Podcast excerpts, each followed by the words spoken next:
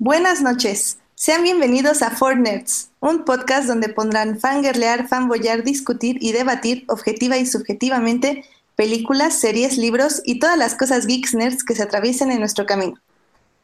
Yo soy Edith Sánchez y conmigo se encuentra todo el equipo de este podcast. No es cierto. Aquí está Alf. Hola, eh, no es verdad. Melvin no se encuentra en este momento con nosotros. Ay, Pero si usted gusta dejarle un, un mensaje, sea Pero si después usted del gusta tono. dejarle un mensaje que sea después del tono. Pero presenté a Alf primero, así que saluda Alf. Hola, ¿cómo están? Yo soy la voz detrás de las grabaciones que acaban de escuchar. Y ex- excelente lunes para empezar a hablar de cosas nerds. Eh, también está aquí Alberto. Hola chicos, discúlpenos por la falla del, del viernes pasado, pero ya estamos aquí. Y pues como siempre es un gustazo que pues compartir espacio con estos dos señores. Y pues vamos a darle para hablar de lo que, de lo que nos perdimos la, la semana pasada, porque hay Sí, muchas porque- cosas de qué hablar. Exacto, y aparte Entonces- sí queríamos decirles que ya vamos a tener este nuevo horario. Eh, vamos a transmitir Bien. en vivo los lunes a las diez y media para que empiecen la semana bien, con optimismo, sabiendo como reflexionando de lo que se vio el fin de semana, básicamente, ¿no? Sí, y aparte que, Hashtag que les sirva un poco como de, de su, si tienen depresión post domingo o depresión lunes, pues se puedan divertir un poco de las nerdadas que podemos decir en este programa y pues que le entren a la conversación también, obviamente. Exacto. Así que nos pueden acompañar en nuestro chat y déjenos cualquier pregunta o duda que tengan de lo que vamos a hablar hoy. Y pues, ¿de qué vamos a hablar hoy? Pues, para Oigan, empezar- esperen, esperen, recuerden que hubo una petición que nos hizo un seguidor por ahí. Oh, sí. ¿Cuál, Entonces, cuál, cuál? Tenemos que hacer el intro de la 20th Century Fox, pero A la- como, a lo la- hace, claro, a la como lo hace Rafita. Rafita, Híjole, yo no estoy afinado. Yo no ¿Cómo tengo idea de qué hablan. Yo lo sigo. Un, seguidor pidió que. No, es eso sí, pero no es la tonadita. Ah, la de 20th Century Fox es muy famosa. Bueno, a ver, a ver, entonces una. Ah, ya iba la mitad. Ahora va. Una.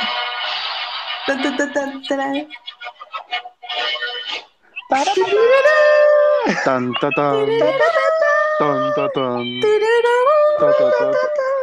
Dios mío, qué bueno que nadie nos escucha. Y ahorita 10 mil seguidores por este oso que acabamos de comer.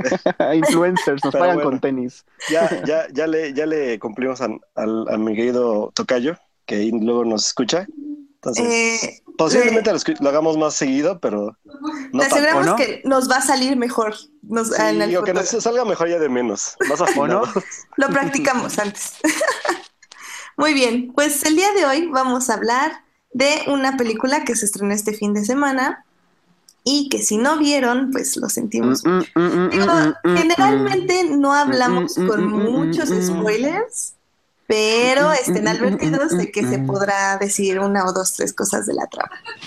Entonces, bueno, vamos a hablar de nada más y nada menos que... Tequila.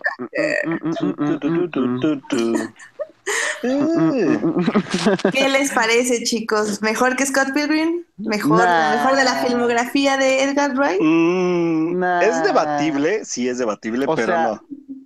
Está bien porque ya el tipo se está haciendo un nombre en la industria que, o sea, ya lo tenía, pero es como yo siempre he dicho, Edgar, Edgar Wright es uno de los mejores directores de, la- de su generación, solo que el mundo aún no lo sabe. Exacto. Y ahora ya lo sabe el mundo. O sea, Baby Driver puede que no sea su mejor película, pero sí es una de las más complejitas que ha hecho, en la que ya se le puede, a pesar de ser una comedia de acción, ya se le toma en serio como un director de- del género. A mí me gustó muchísimo todos los elementos. Sí, cae como un poquito al final, como creo que un amigo de todos nosotros, bueno, o un seguidor o un tuitero, este Andrés Olascuaga, tiene mucha razón al decir que las películas de Edgar, Edgar Wright son muy buenas, pero sus finales son muy rápidos y no se digieren también. Exacto. Sí, y, eso sí. y- y, pues eso ha pasado en todas, ¿no? Al final de Scott Pilgrim todo se resuelve muy rápido. Eh, al final de la trilogía Cornetto todo pasa demasiado eh, divertido, pero igual no te deja saborearlo de la misma manera que lo harías con otras comedias. Y en Baby Driver es igual, es una muy buena película de acción, una muy divertida comedia, muy original, que eso se le agradece. Eh, son pocas las películas originales que triunfan en, en, taquilla hoy en día, con toda la bomba de yola de superhéroes y reboots y remakes y reshoots y demás. Y pues sí, como les digo, cae un poquito el final, pero no deja de ser un muy buen final. A mí me gustó mucho, no voy a decirlo porque hashtag spoilers, hashtag spoiler alert, hashtag todo lo que quieran, pero sí la considero una de sus producciones más complejas y pues de aquí para el, de aquí para el Real, mijos.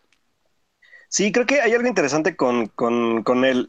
Ah, bueno, o sea, yo creo que con, con la trilogía Corneto habíamos visto un poco de, de esta parte que luego llegamos a llamar como cine de autor, a final de cuentas, él escribe, él dirige, él, o sea, todo, el, todo el proyecto es de él, ¿no?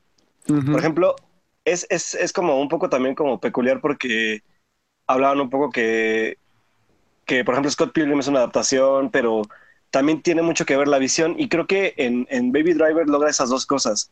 Sería conjuntar ya el, como esta parte de, ¿cómo decirlo? De, de, de, fijar ya su visión como cineasta, o sea, el, estilo ya está fijo, o sea, ya sabes que es una película de él, o sea, no se siente todavía como en el limbo, perdida, ya sabes que, que con Edgar Wright te vas a reír porque la comedia sí es, que los personajes no son, no son condescendientes porque cada uno tiene como su, su, su, definición muy, muy, muy diferente a lo que se suele ver en el cine como comercial, pero yo creo que sí logra como ya consolidarse como en su estilo. Más, yo creo que es el gran logro de Baby Driver.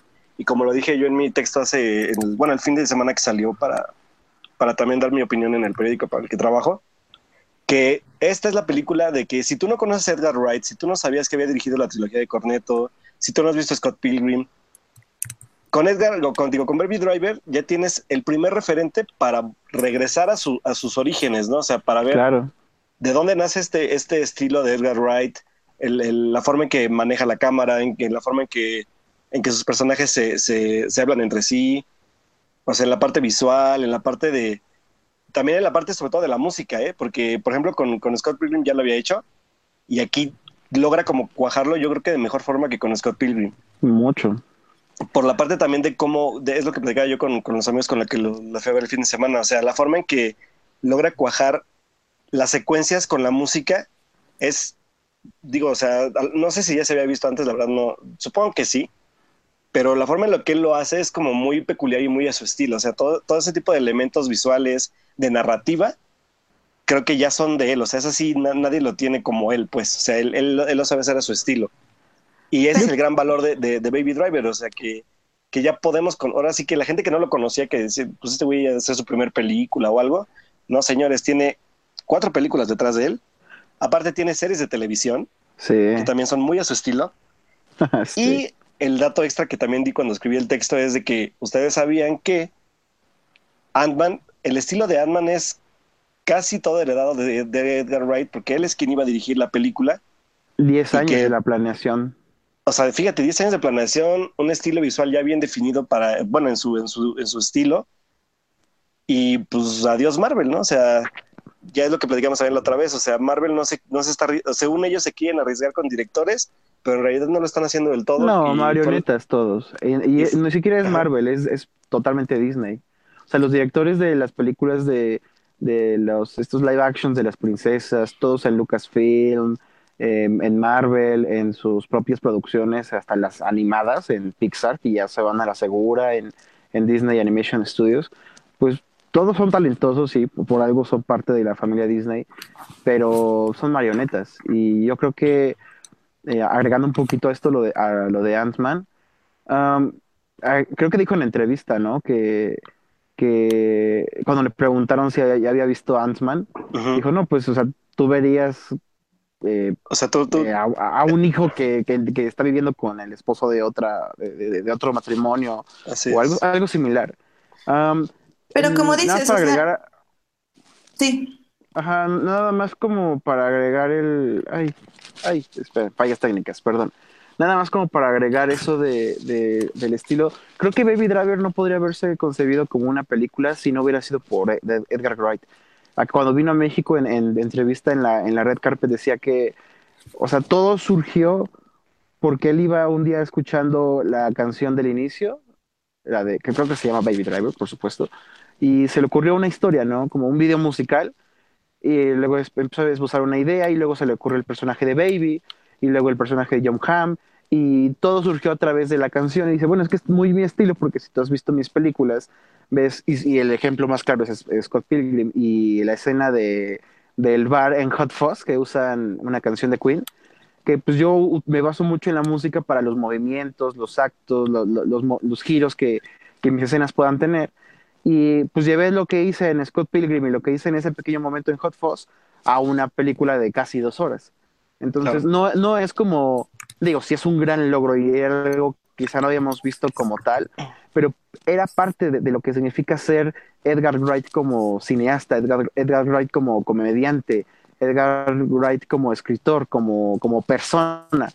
Y está bien padre eso, porque artistas o todos los cineastas o como no quieras ver, tienen cosas muy propias o algo que, algo que los hace especiales, ya sea eh, lo, lo esperanzadora infantil que puede hacer a veces la visión de Steven Spielberg o el sadismo y la comedia que puede tener Tarantino. Esas son características muy personales de ellos. Ellos pueden encontrar, en el caso de Spielberg, algo muy esperanzador en una pequeña roca, en un, en un atardecer, en, una, en un viaje en bicicleta. Y en el caso de Edgar Wright, él puede encontrar una buena, una gran relación entre la música y sus personajes, o la música y, las personas que ve pasar al caminar. En, él hablaba mucho de su primera secuencia, la que liberaron antes del estreno de la película, que son cinco minutos, pero yo lo vi, yo lo vi más en la siguiente escena, eh, cuando Baby va por el café para la banda de criminales, Exacto. que empieza a, cantar la canción y la gente alrededor, la, que barre la calle, el que corta el cabello. Siento que esa es la, es la mejor, es la escena más lograda porque elementos muy cotidianos los logras conjugar como si de una película de Disney se tratara, ¿no? En la que todos cantan bonjour, buen día, o, los candelabros, las, las, la música, todos los elementos que podrías pensar que son ordinarios, eh, como dices, cuajan perfectamente en tanto pues, el proceso de edición que él lleva trabajando con su mismo editor 10 años o 20, no sé. Y ah, ese es el gran mérito de, de ser Edgar Wright y de ser un cineasta y de Baby Driver. No, y que, digamos que en, en Ant-Man, que es lo que estaban mencionando hace rato, eh, o sea, tal vez él no hizo absolutamente nada como de, de ya de la producción en sí, pero como en el guion, o sea, no pudieron ni siquiera quitar como esa influencia. Y es que, por ejemplo, ahorita, nos está diciendo Daniel que no vi que, este, que Guardianes en la Galaxia ya había hecho esa unión de música e imágenes, pero eh, Guardianes de la Galaxia fue 2014, Ant-Man fue 2015. Entonces... No, y si hablamos, de una preparación tan grande. Claro, y, dejemos eso, o sea, si, si, bien Guardianes sí tiene como un estilo muy eh, único y que sí lanzó a Marvel en un nuevo como descubrimiento de lo que realmente quería el público de sus películas como en esta parte de línea optimista, Ant-Man lo hizo como del lado de una comedia mucho más pura y simple, como, como más dependiente de la edición que de en sí del ritmo de las canciones. No sé si me doy a explicar aquí. sí, si tú le quitas una canción a, Guardians of the Galaxy, pierde. Exacto. Si la cambias, y, en exacto, si la cambias, pierde. Pero en Ant-Man no es el, no es lo mismo, porque el chiste está ahí, en el guion, está en los personajes, está en la edición. Y eso es muy curioso, porque Edgar Wright al final del día ya no hizo nada de la película, todo eso fue del guion y fue de lo que se habló durante años, básicamente. Sí, y fíjate que, que, que, yo creo que de, de Ant-Man, eh, o sea, hay muchas cosas, o sea, también la parte como que yo creo que hasta visual, porque Edgar Wright tenía como de experiencia esta parte de Scott Pilgrim y el manejo de efectos especiales, que yo creo que un director como el que dejan ellos a cargo no lo tiene, ¿no? Entonces, muchas cosas... Se van a la segura. se van a la segura, pero a, final de cuentas, eso sí, le, eso sí lo, lo, lo, lo, noto, que hereda el, el, la idea por lo menos de cómo llevar la parte visual también, ¿eh? ¿Cómo pues ustedes ven en la película de Baby Driver todo ese manejo? Eh, como ya es como más plasticoso tipo Scott Pilgrim o es mucho más orgánico? No, yo lo veo más orgánico. el Scott Pilgrim era como por la línea, por ser una mm. adaptación de una novela gráfica, cómic, no sé qué, cómo definir a Scott Pilgrim, en qué está, eh, estante entre. Pero en, en Baby Driver, pues de entrada es un riesgo. O sea, invertir en Edgar Wright en una película como Baby Driver para Sony, yo creo que era un gran riesgo porque le estás dando un presupuesto no muy grande, pero le estás dando la oportunidad de estrenar en el verano. Entonces, él traía ya sus buenas películas, pero nada taquillero. Entonces, que él, él, tenía que hacer, él pudo haber hecho muchas cosas, o pudo haberle metido mucha más comedia, mucho más su estilo visual y demás, pero se vio de una manera orgánica en la que tú la ves como una película muy original y al mismo tiempo la sientes como una película de acción que puedes identificar fácilmente. Aquí yo creo que incluso se puso hasta límites para, para no ser el Edgar Wright que, de, culto y, y, no exagerar en, su estilo porque pues ha ido en ascenso. O sea, si tú comparas, no sé, Space, la, la serie que hizo con Nick, con Nick Frost y ese Simon Pegg, y te y llegas hasta, no sé, lo último que hizo at World's End, pues sí son, se ha ido evolucionando y ha ido como, no exagerando, pero sí siendo un poquito más explosivo en sus personajes, en su, en su tipo de, de comedia, en lo visual. Y también se ve un poquito en, en Ant-Man, muy poquito porque pues, ya no tuvo mucha influencia ahí. Y esta se siente más orgánica en el aspecto de que la, la identificas como una película de acción, la identificas como un producto original y al mismo tiempo lo, la gente que lo conoce de antes lo, lo identificas como un producto de Edgar Wright. Claro, y, y, aparte de lo que te iba a decir, por ejemplo, en Ant-Man, el personaje de, de, Michael Peña, por ejemplo, ¿no? O de, de, de, poder haber sido un patiño clásico de Marvel, yo creo que también fue uno de los grandes aciertos en personajes secundarios en la película. Y, sí. y el aspecto también, la, la, forma en que se relaciona con, con esta Evangeline Lilly como, como The Wasp, por ejemplo, que no es, no es lo que Marvel venía haciendo tampoco, ¿eh? O sea, entonces yo creo que también todas esas referencias de, de, de guion, por lo menos como decimos hace rato, ya estaban marcadas y que yo creo que ya era muy difícil quitarlas ya para, para, una, para una reescritura de guion, ¿no? Entonces, sí, diga, sí. Yo, yo, siento desafortunadamente que Ant-Man me gustó mucho, pero pues te quedas con lo que pudo haber sido. Exacto. Siempre. Sí. Digo, yo la fui a ver con mis hermanos, la, me, nos gustó, nos pareció divertida, pero fue una más del, del, del, es, del, estante de películas Marvel que es de un superhéroe que te hace reír y al final se va a unir a los demás. Y no Pero, siento, ejemplo, no siento que haya como, digo, sí fue importante en Civil War de cierta manera y seguramente va a impactar en, en la secuela y en Infinity War y demás. Pero siento, me quedo como más bien con lo que pudo haber sido, que pudo haber sido mucho más explosiva, mucho más divertida y darle una identidad propia para no caer como en este acartonamiento que están teniendo todas las películas de Marvel, de héroes que, que, que, se enfrentan a un héroe que tiene el mismo poder que ellos, pero en malo, y que al final triunfan y que se van a, ver con otros héroes al final, y que es mucha comedia y al final hay un momento heroico.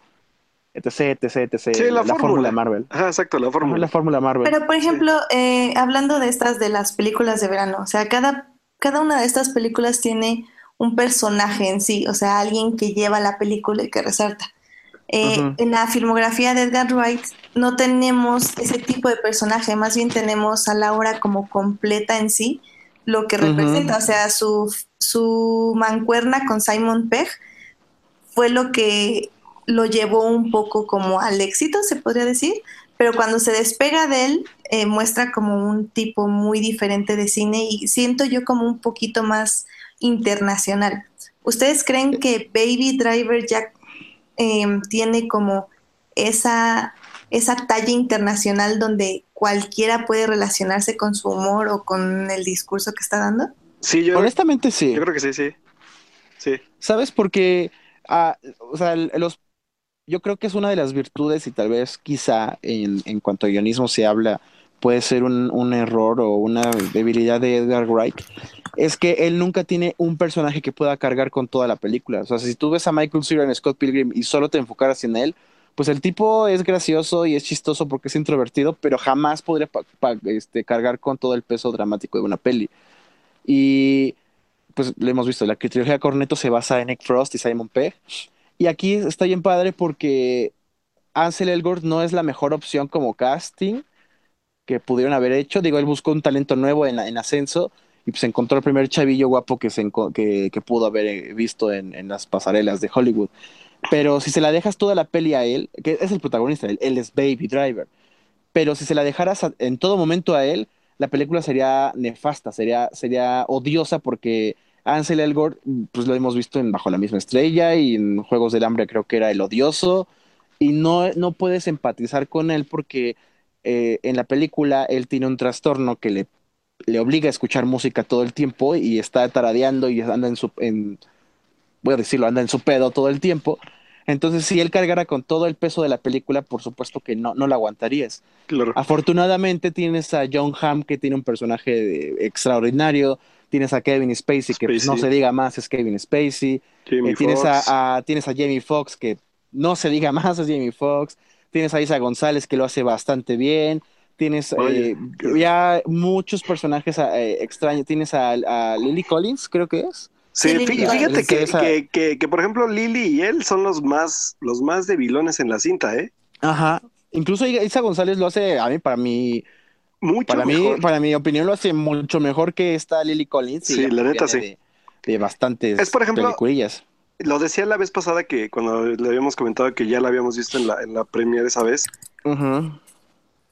Creo que, por ejemplo, Ansel y Lily, de todos no tienen, o sea, tienen, todos tienen escenas memorables, pero de ellos son las que menos recuerdo. y por ejemplo, irónicamente la que más me acuerdo, porque yo creo que también me, me, como que me abrió los ojos a ver así de, ah, o sea, ella sí puede hacerlo, ¿no?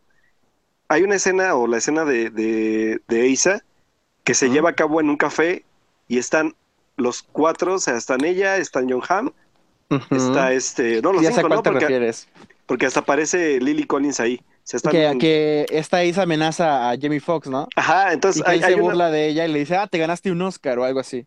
Y, y, lo peor es que a pesar de que, de que, el, del, que del catalizador de la burla de Jamie Foxx, es que en verdad Isa se, se logra robar la, la, escena completa, ¿eh? estando ahí presentes tres actores de, pues, de buen peso, ¿no? Entonces yo dije, wow, o sea, pues sí, o sea, digo, sí, y la verdad es que el personaje aparte es, es memorable, o sea, no, no, no lo olvido fácil. Digo, a comparación del de Lily Collins, por ejemplo.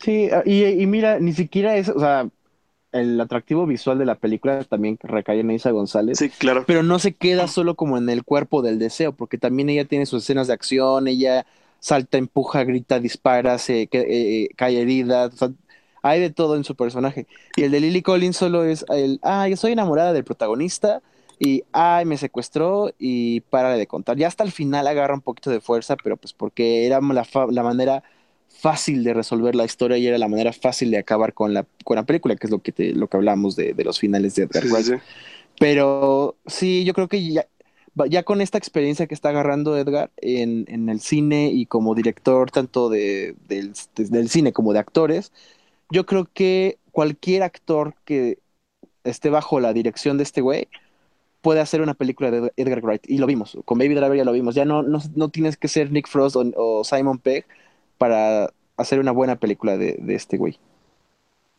Sí, la verdad es que sí. Y fíjate que igual hace rato que estábamos comentando un poco de, de esto, ¿no? De que, o sea, la realidad es que Edgar nunca ha sido un director, este, pues taquillero, ¿no? Incluso siendo ya Scott Pilgrim, que era como el primer blockbuster de verano que estrenaba, porque Scott Pilgrim se estrenó en agosto. Ajá. Que, que, creo que fue es de sus mayores eh, de sus mayores fracasos, porque la película creo que costó 60 mil dólares o 60 millones de dólares, perdón. Sí, más bien. Y recaudó que a nivel internacional creo que 40. Entonces, este, creo que ahorita que ya vi, por ejemplo, hace rato que estaba viendo yo ya como cifras de lo que ha recaudado la película en Estados Unidos al menos, ya lleva 100 millones de dólares. Sí.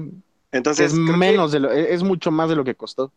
Y, y, y, la verdad es que para, para, Edgar Wright este es un gran logro en, en tanto, como decíamos, en la parte también de, de, la forma de hacer cine, también como ya el que sea su primer blockbuster real o, o, más bien pesado, ¿no? O sea, y exitoso, porque hay que recordar que el cine también es negocio, o sea, no, Así es. Nunca, nunca hay que dejarlo de un lado, o sea, al final de cuentas la gente come de eso y, y, en el éxito de, tu película, en el aspecto comercial, se va a basar el resto de tu carrera. Entonces no, no me sorprende que al rato, eh, ahorita que Sony ya, ya este, triunfó comercialmente con Baby Driver, otra productora, otra, otra compañía se acerque a Edgar para que dirija otro proyecto y él con la mano en la cintura va a poder decir sí o no. Sí, claro, y, y, eso, y eso es lo que ya lo va a convertir en, en bueno, más bien sacarlo, bueno, no necesariamente sacarlo de, de, de donde estaba oculto, pero sí ponerlo en el reflector de la gente que, que aparte de todo, creo que ese es un dato que nos estamos dando, le estamos dando un poco la vuelta, pero que es de las, creo que de las únicas dos o tres películas que hemos visto en el verano que son totalmente originales, ¿eh? O sea, no es un remake, no es un reboot, es una película totalmente de autor, original, y que una película de ese tipo recaude 100 millones de dólares, pues sí está cabrón, ¿no? O sea, sobre todo por, por este vicio que ya existe en la, en la industria de, no, pues ya vámonos a, a lo seguro, eh, la secuela de tal, el reboot de tal, o continuar con el universo de no sé qué. Entonces, esto hace, Hmm. aparte de, de- de hacer a Edgar, eh, de ponerlo en el, en el mapa ya de, de directores importantes ya en la industria, pues también viene a- también un poco a sacar, a, a sacarnos un poco del, del nolanismo. Del molde. así- Ajá, del molde y del nolanismo, porque al final de cuentas el único que se estaba atreviendo a hacer y que, que ya era reconocido, pues era, este, era Christopher Nolan, ¿no? Y que, era, y que aparte era exitoso. Entonces creo que con Edgar Wright logrando esto, siendo el, o sea, segundo director en lograr esto en el verano, yo creo que ya para mí merecen palmas y todo. Ahora, ya, ya para ¿Qué terminar digo? con Baby Driver, a mí me gustaría hacer un llamado. Yo sé que la gente de Lucasfilm nos está escuchando en este momento. Así Por es. favor, señores, llevo años pidiendo lo mismo. Ya no, no, no me canso, no me canso porque lo hago de corazón, pero por favor, agarren el teléfono, contacten al señor Edgar Wright y denle una película de Star Wars. Por Lo favor. cual no va a pasar porque Lucasfilm es el mismo asunto que Marvel. No quiere directores que tengan una firma propia. Lo siento. Mira. Edith, no seas aguafiestas, la, la, la esperanza perdura en mí, diría Rippy Chip en las crónicas de Narnia, si no tenemos fe, no tenemos nada. Por favor, gente de Lucasfilm, repito, márquenle a Edgar o márquenle a mí y con gusto les damos una cita, no hay ningún problema, hay una película de Obi-Wan ahí pendiente que está en el aire, podemos hablar al respecto. Y Mira, yo pues, tengo el teléfono de Kathleen Kennedy y ella dice que no, que no, que no necesita no te preocupes, yo iba a no cenar mañana con ella, entonces este, Ok, tú la, la convenzo. Ah, luego me la presentan, ¿no? Porque me gustaría claro. platicar algunos temas con ella. Porque miren, o sea, ahorita lo que vamos del verano, estas son las cinco películas que más han recaudado. Es Beauty and the Beast, que es un remake de, ¿Cuenta como verano? Eh, pues estrenó No, ese es de, es de primavera, el estreno es de primavera. primavera. Bueno, Bueno, pero vamos a ver las más taquilleras del año. Hasta- sería The Fate of the Furious, que igual es una secuela de la secuela de la secuela. Despicable Me 3, que también es otra secuela. Guácala. De la Guardians secuela, of the Galaxy spin-off. 2. Secuela, ajá. Y hasta el quinto lugar está como la primera original, entre comillas, porque no es original, que es Wonder, Wonder Woman. Ujú. Luego está Piratas del Caribe.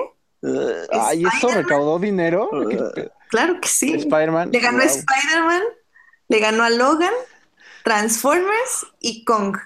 O sea, realmente lo que estamos viendo, Wow. por es favor, que- dejen morir esa saga ya, por piedad. o sea, y Baby Driver, por ejemplo, está hasta el lugar 33. Justo arriba. De Sí, King. Arthur y Power Rangers. Oye, ¿en dónde está, dónde está este Dunkirk? Está en el lugar 14. Fíjate, eh, bueno, al final de Ah, cuentas es un dato bien. también interesante. ¿eh? Exacto. Sí, entonces digamos que el original no le está yendo mal, pero tampoco le está yendo excelentemente bien. Ay, pero Exacto. original 2 en todo el año. Es impresionante. Sí, no. Es, Sí, es, no. es- es lamentable y sobre todo porque pues, al final de cuentas la audiencia es la que lo está incitando a. Pero bueno, como todo en, el- en la, en la etapa de la vida de un producto, nace, va a crecer y se va a morir al final de cuentas, ¿no? Entonces, Ay, ya será un debate. cálmate, ñarritu. será un debate ñarritu. para más adelante. Claro. Porque bueno, también vamos a tener que hablar en este programa de otra película que Alberto nos está, nos estuvo recomendando Semana Sí. tras semana, tras semana. Creo que desde que inició este podcast estuvo recomendándola. ¿Cuál? ¿De qué se trata? No sé de qué hablan. ¿No, ¿no escuchaste nuestros podcasts? Bueno, antes, antes de que continuemos y, y refutando lo que dijo Alf, Ah, tengo una noticia Oh. importante que dar sobre esta película que vamos a hablar. ¿Por qué se supone que vamos a hablar de ella? Porque ya lo promocioné por ¿cuántos podcasts? ¿Por tres? Al menos por tres. Al menos por tres. Y porque la neta es que vale la pena. Y porque irónicamente, y yo creo que para, para bien de, yo creo que de la promoción de la película, y porque la gente está buscando también contenidos diferentes, La película, la película Your Name es una película japonesa animada que gracias a los chicos de Konichiwa Festival, que fue un festival que inició en Cinepolis, proyectando películas japonesas, tanto live actions como anime, pues ellos son los encargados ahora como de traer ese tipo de películas a México. Obviamente, como el, como el costo, sabemos que el costo de, proyección es caro, ellos solamente están proyectando fines de semana estas películas. Your Name se proyectó el fin de semana antepasado y este que acaba de pasar. Muy bien. Pues la noticia de Konichiwa hace unas horas fue que como Your Name se colocó en top nacional, en, creo que fue en el lugar 5, tuvo una gran recepción de la, de la, del público en, México.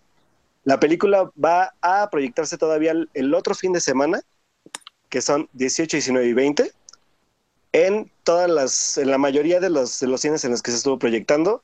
Pueden checar la, bueno, la cartelera que ellos ya la subieron en Konichiwa Festival, pero yo calculo que son la mayoría de los cines en los que se proyectó los dos fines de semana.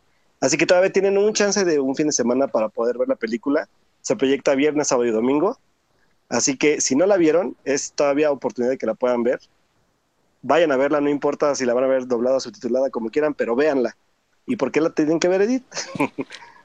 Bueno, em, creo que aquí yo voy a jugar un poco el abogado del diablo, la verdad. A ver, veamos. Em, para empezar, creo que tengo que decir que sí tengo como un perjuicio hacia las películas de este tipo de animación o tal vez hasta de este tipo de eh, origen, se podría decir. Eh, no es, o sea, no es, no es xenofobia, todos tranquilos, no pasa nada aquí, no racismo, por favor. Love is love. Eh, el problema más que nada para mí es que este tipo de películas, obviamente cuando crecimos viendo Pixar y Disney, bla, bla, bla, tú sabes que los finales van a ser buenos. O sea, sabes que si te hacen llorar como en Inside Out o con Toy Story, es con un grado de optimismo hacia la vida. Entonces, si estás llorando es porque hay como cierto tipo de felicidad y no tragedia. Entonces, el problema que yo tengo con las películas de anime asiáticas es un poco em, del lado de que me van a afectar emocionalmente mucho porque realmente son como como muy realistas, o sea, muy fuerte hacia, unos comentarios muy fuertes hacia la vida, hacia lo que pensamos que es la existencia, que, que básicamente por qué merece, por qué merecemos o no vivir. Entonces, eso me gusta, o sea, me gusta, pero también siempre voy como con cuidado al ver una de estas películas, porque, ¿sabes? Sé que no puedo verla nada más por verla, sino que tengo que ir con cierto grado como de apertura. Ahora, yo tuve un gran problema con Your Name. Em, creo que es una película tramposa en muchos aspectos y, eso me molestó mucho. Eh, en generalmente, eh, por ejemplo, Miyazaki, em, él sí juega con tus sentimientos y te pone como estos dilemas muy fuertes sobre lo que está viviendo el personaje y lo que significa vivir en ciertos tipos de sociedad, pero él se atiende a sus reglas. O sea, puede haber dragones, puede haber monstruos, puede haber dioses, pero hay unas reglas muy claras en el universo que él te propone. Y el, mi problema con Your Name es que le valieron las reglas. O sea, la película está dividida en tres partes. La primera es la presentación de los personajes y de su situación, que es básicamente eh, bueno, para los que no saben un poco la trama, es como un personaje con otro van a cambiar de cuerpo y van a vivir las vidas del otro. Esa es la primera parte, la cual está muy divertida. Eh, en Hollywood, si, si, hicieran un remake de esta película, literal sería solo de la primera parte. Y los últimas dos, las siguientes dos terceras partes las harían como en 10 minutos. Pero obviamente, siendo anime, aquí se llevaron casi media hora en cada parte, ¿no? Lo cual está bien, o sea, no está mal. Es, como decía, este tipo de películas se basa más en el desarrollo de sus personajes y en el descubrimiento de, del por qué, del por qué les suceden las cosas. En Hollywood solo vemos el cómo y el cómo es divertido y el por qué es incómodo. Mi problema fue que la segunda parte es interesante, pero empieza a jugar con con muchos detalles que yo creo que traicionan el universo solo para hacer la cursi, lo cual a mí me parece un error fatal de cualquier película. Entonces, obviamente te genera sentimientos, pero después de que la procesas media hora después, ya no tiene sentido la película. Y de hecho, hasta te sientes como, como engañado. O sea, eh, no sé qué tantos spoilers nos queremos meter, pero nada más diré que, por ejemplo, por muchos momentos hay cosas como de tecnologías que de repente se borran o dejan de aparecer y entonces es como toda una alucinación. Eh, hay creo que los personajes nunca se enamoran de uno del otro, sino que se enamoran de las vidas del otro, lo cual es, muy diferente. Entonces no tiene ningún tipo de justificación el final, básicamente. Y luego la paradoja del final, que es como una vuelta de tuerca interesante, entre comillas, se me hace completamente como injustificable. O sea, no, siento que no, no era la mejor manera de hacerlo. O sea, ese tipo de paradojas son complicadas y tu universo nunca las planteó. Entonces, yo personalmente no recomendaría ver la película, al menos, oh. al menos de que seas un arma súper cursi y te gusten como las historias donde el amor gana porque gana, no porque realmente lo justifique el universo. Siento que siento que hay, hay películas que valen muchísimo más la pena. Estás diciendo que Your Name es el interestelar de la animación oriental. a, ver, a, ver, a ver, Interstellar, Interstellar tiene, este, cumple las reglas de su universo y las respeta. Your Name no hace nada por el estilo. Es literal súper mega comercial como para que al mundo le agrade, pero y que tenga como las fundaciones del anime y de lo que siguen haciendo como cine, como ese tipo de cine, pero está como súper diluida para el público. Y, eso a mí no me gusta. Y eso a mí me molestó mucho. Bueno, la disfruté mientras la veía, pero nada. Yo, yo, ahí sí creo que sí le doy la razón a Edith, porque cuando escribí de ella sí, sí, sí, sí llegué a comentar eso, ¿no? De que creo que Your Name lo que logra es como pasar esas barreras para que logre llegar al mayor público a nivel internacional sin que la película se sienta como solamente local, que es lo que a final de cuentas siempre ha afectado ese tipo de cine y que creo que fue lo que le validé mucho.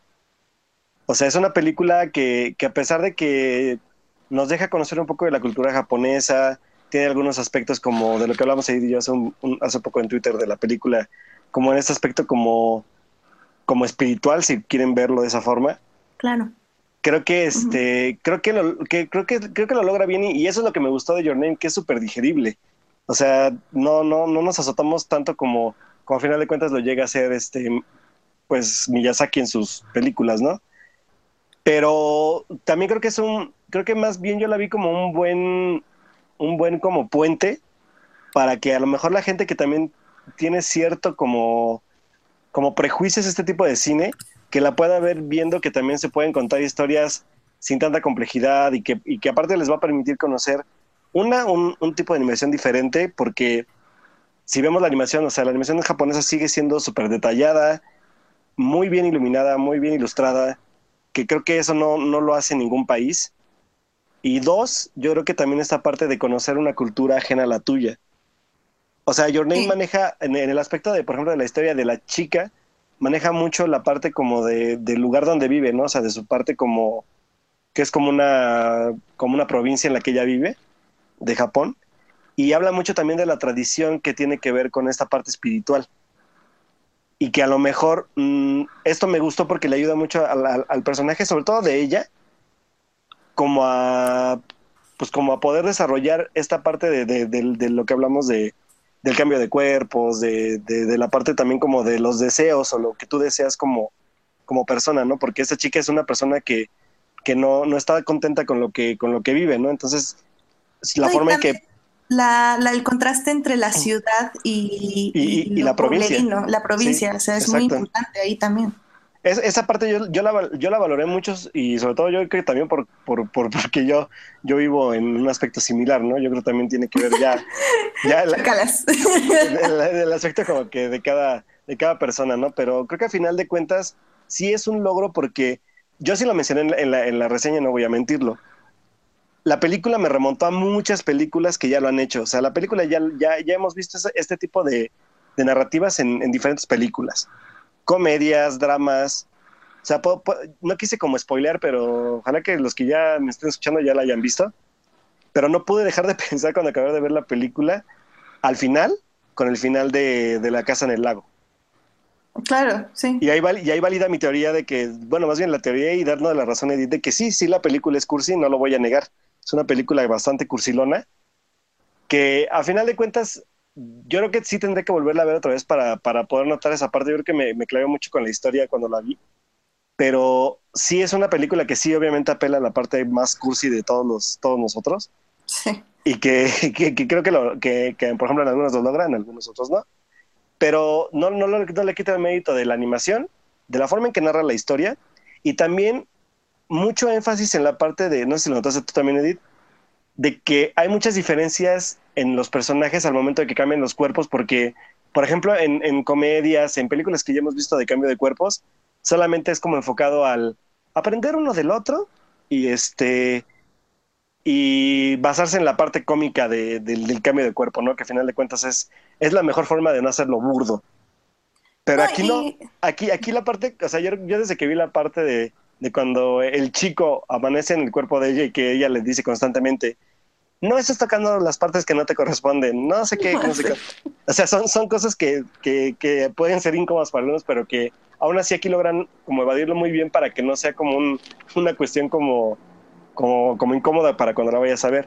Y que, y que ya de ahí parte mucho también esta, esta cuestión de, de si eres un, un, hombre o una mujer y cómo te vas a desempeñar en el lugar donde vives, ¿eh? O sea, aquí hablamos de que, por ejemplo, ella es hija de un, de un, este, de un señor que quiere ser electo este, presidente municipal del lugar. Un político. Pero ella es la hija del, presidente, del, del próximo presidente municipal, entonces tiene que ser un cierto tipo de chica, tiene que obedecer a sus tradiciones.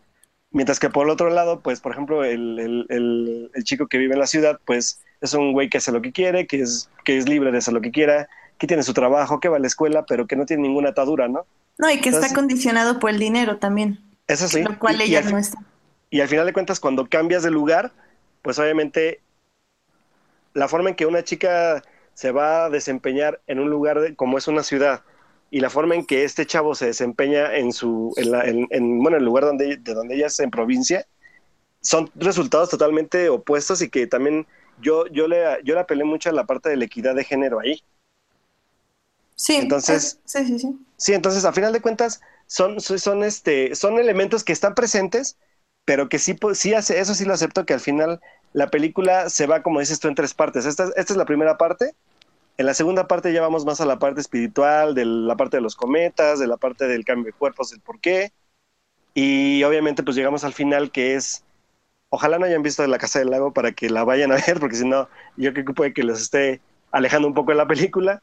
Pero sí es, una, es un final casi de La Casa del Lago, solamente que sin tanto, ahora sí que sin, con un poco de melcocha menos, pero la hay. Y que al final de cuentas, yo creo que fíjate que el final está más apelado hacia lo que tú quieras pensar de cómo quieres que acabe esta historia, porque no del todo es cerrada, pero sí, a final de cuentas es cursi.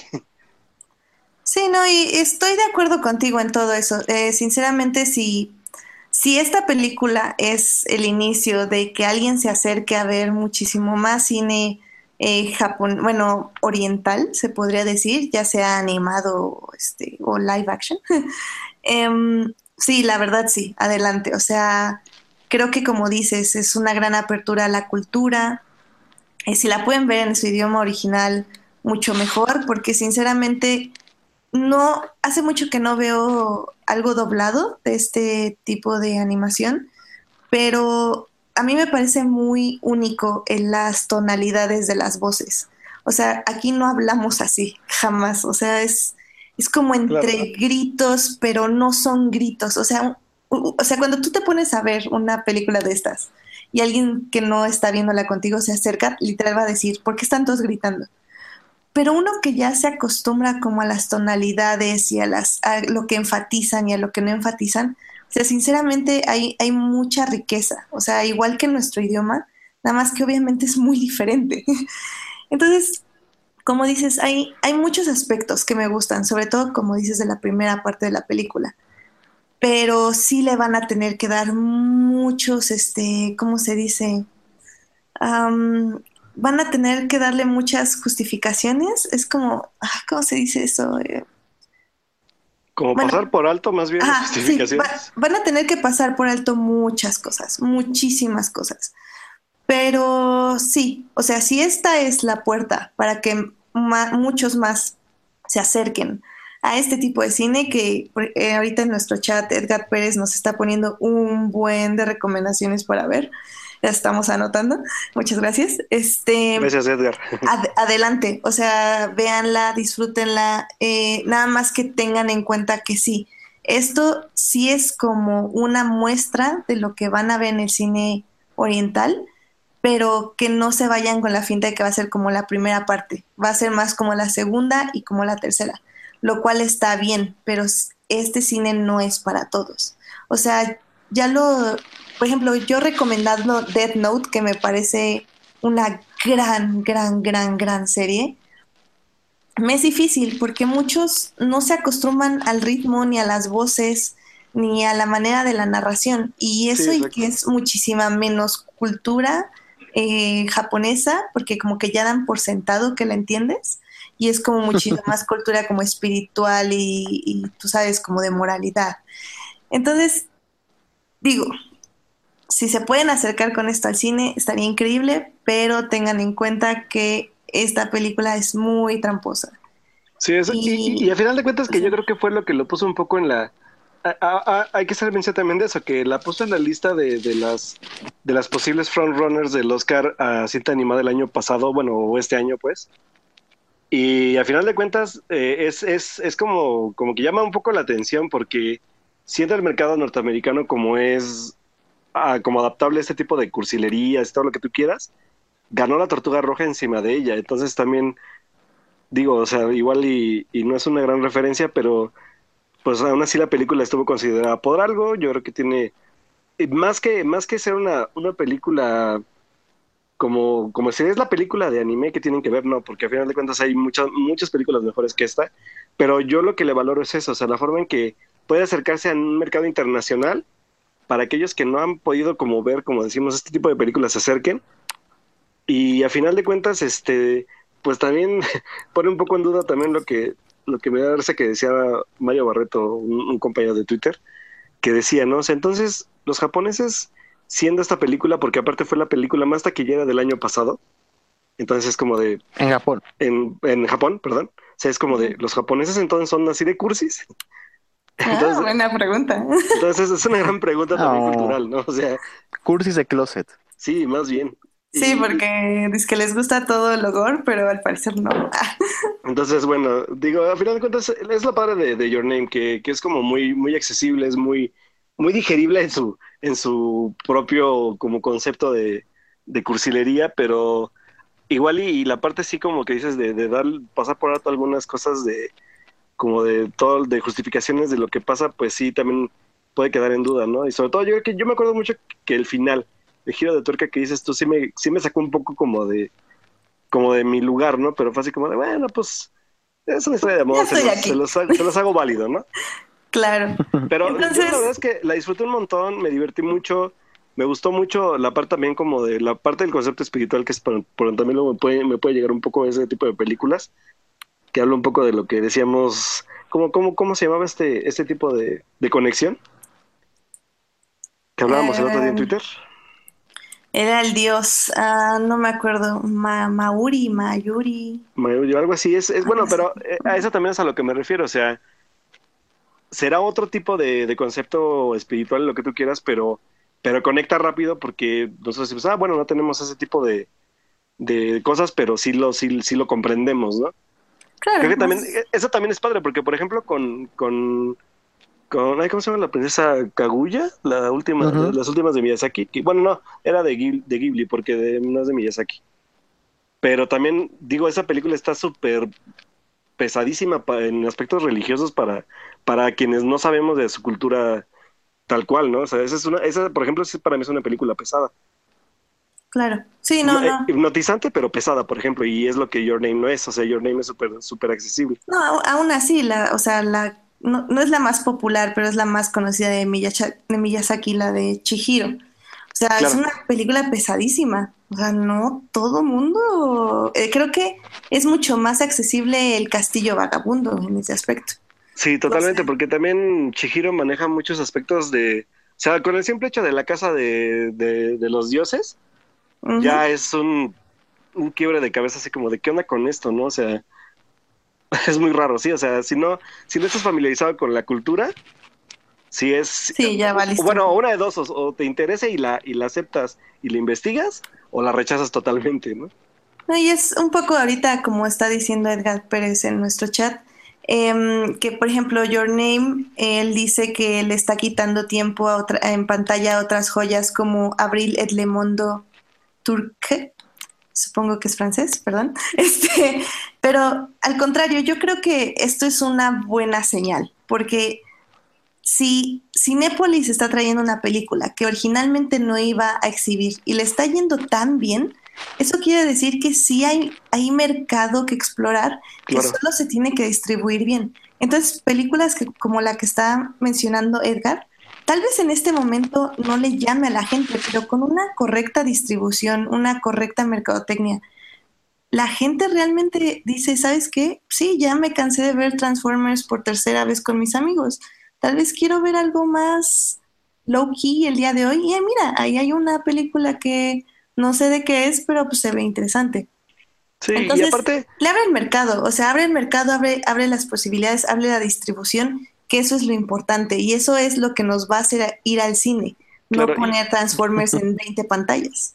Yo eso le aplaudo a Konichiwa. Creo que a pesar de que todavía tienen sus limitantes, sobre todo por la parte de la proyección y lo, lo carísimo que debe ser, supongo, como traer las películas para acá, echan el trabajo de doblaje, echan el trabajo de subtitulaje. Claro. Yo, yo sí les aplaudo bastante porque la verdad es que Konichiwa empezó como un festival y ahorita ya se están animando a proyectar diferente tipo de contenido. eh. Eso sí, Sí. ojo, ojo con eso y que solo de nosotros depende que, que no solamente traigan películas comerciales o las más vistas en Japón y todo, sino que ya empiecen también a traer otro tipo de cine diferente en ese aspecto, por lo menos, al menos en el, en el cine japonés, ¿no? Sí, claro. Por ejemplo, ahorita aquí en mi pueblo, Baby Driver solo está a las 8 y 10 de la noche. No está en ningún otro horario. Entonces es cuando dices, bueno, pues, ¿qué está pasando? Se supone que Baby Driver sería uno de los estrenos de la semana, Claro. uno de los estrenos importantes. ¿Por qué no está? Y pues si no le están dando esa distribución a Baby Driver, ¿crees que iban a darle distribución a Your Name o algo así? Pero ¿qué tal a la Emoji Movie? Ah. Exacto. Entonces, sí, o sea, tenemos que tenemos que apoyar este cine y tenemos que ir a verlo, que eso es lo importante. ¿El de Entonces- Emoji? No. No, emoji, no, obviamente emoji. no. Ah. Eh, Your Name, eh, Abril, Ah, eh, todas las salas que exhiban, entre comillas, cine de arte. O sea, creo que, como creo que les decía yo en un podcast anterior o platicando con ustedes, una de las mejores experiencias que he tenido en cine es nada más ir a un festival, elegir esta película, esta película, esta película, esta película y meterme. O sea, sin saber qué actuaban, en qué idioma estaban, de Claro. qué se trataban. O sea, te llevas unas sorpresas muy grandes y eso es lo hermoso del cine. No es ir a ver algo que ya te sacó 40 trailers con 50 clips y 300 spots, TV spots. O sea, vayan a ver cosas que realmente no estén preparados para absorber y que de- en los primeros 10 minutos entiendan cuál es el ritmo, cuál es la intención y déjense sorprender, porque eso es el cine, es dejarse sorprender de la vida, de las actuaciones de la gente, de las emociones.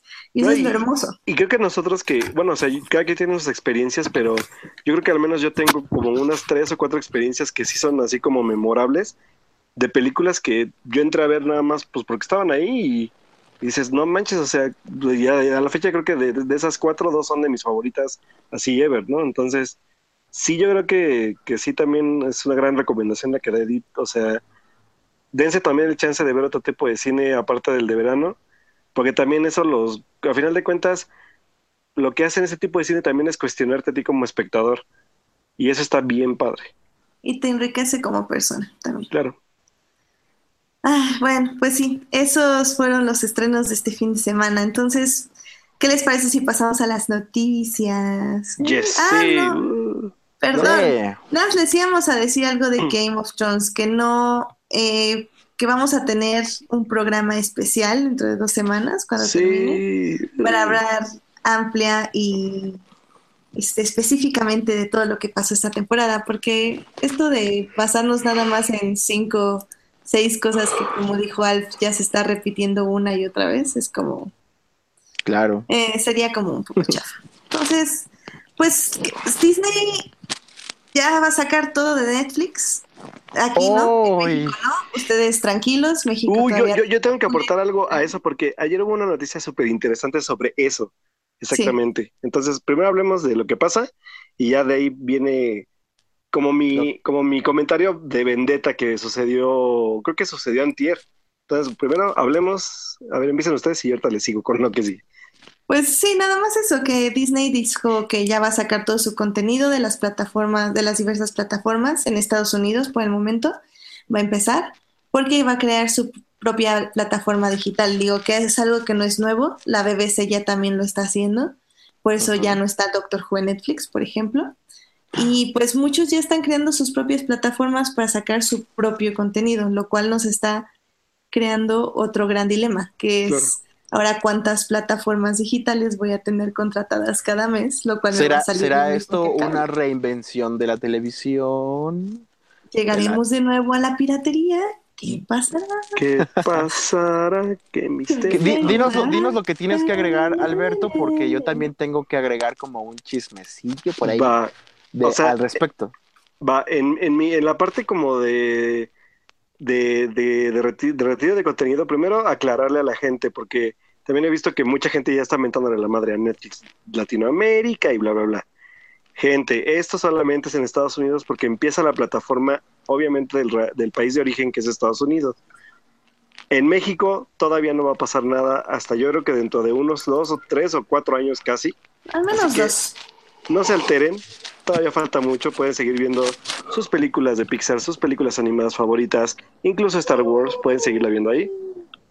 Pero bueno, yo el chisme que tengo es que el día de, si no, si no falla la memoria, creo que sí fue ayer, muchos recordarán a, a Shonda Rhimes, la creadora de Grey's Ah, Anatomy, sí.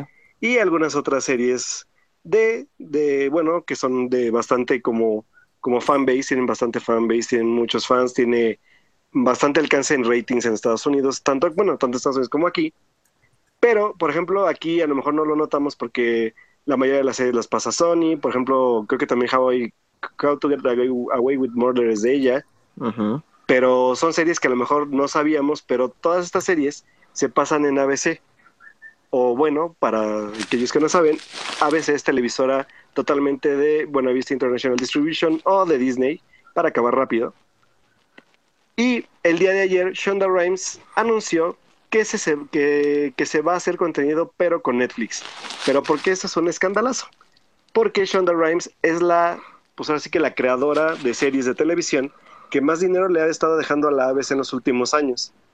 Entonces ahora, ahora sí que, que Netflix agarre a Shonda Rhimes para crear ahora contenido para ellos es un gran what the fuck porque acabamos de tener el anuncio de que Netflix retira, de que Disney retira contenido y al contrario de esto Shonda Rhimes se va y deja sin, pues ahora sí que le dejan sin su creador, sin su creadora estrella a Disney. Entonces esto también es como muy interesante porque se viene una batalla también, no solamente de, de lo que venía haciendo Netflix antes, que era darle espacio a los creadores que, que a lo mejor no lograban obtener como sus presupuestos o, o lograr como terminar proyectos que, que el- con, con la gente que trabajaban de, de este tipo de, compañías de televisión no los dejaban y ahora pues también en Netflix una oportunidad de, de no tener como sus contenidos como restringidos o, o censurados y pasarse ahora con el enemigo es como un gran ¿qué onda con esto? no? Porque Shonda Rhimes es, es importante para, para, para Disney y que se vaya, pues aparte, digo,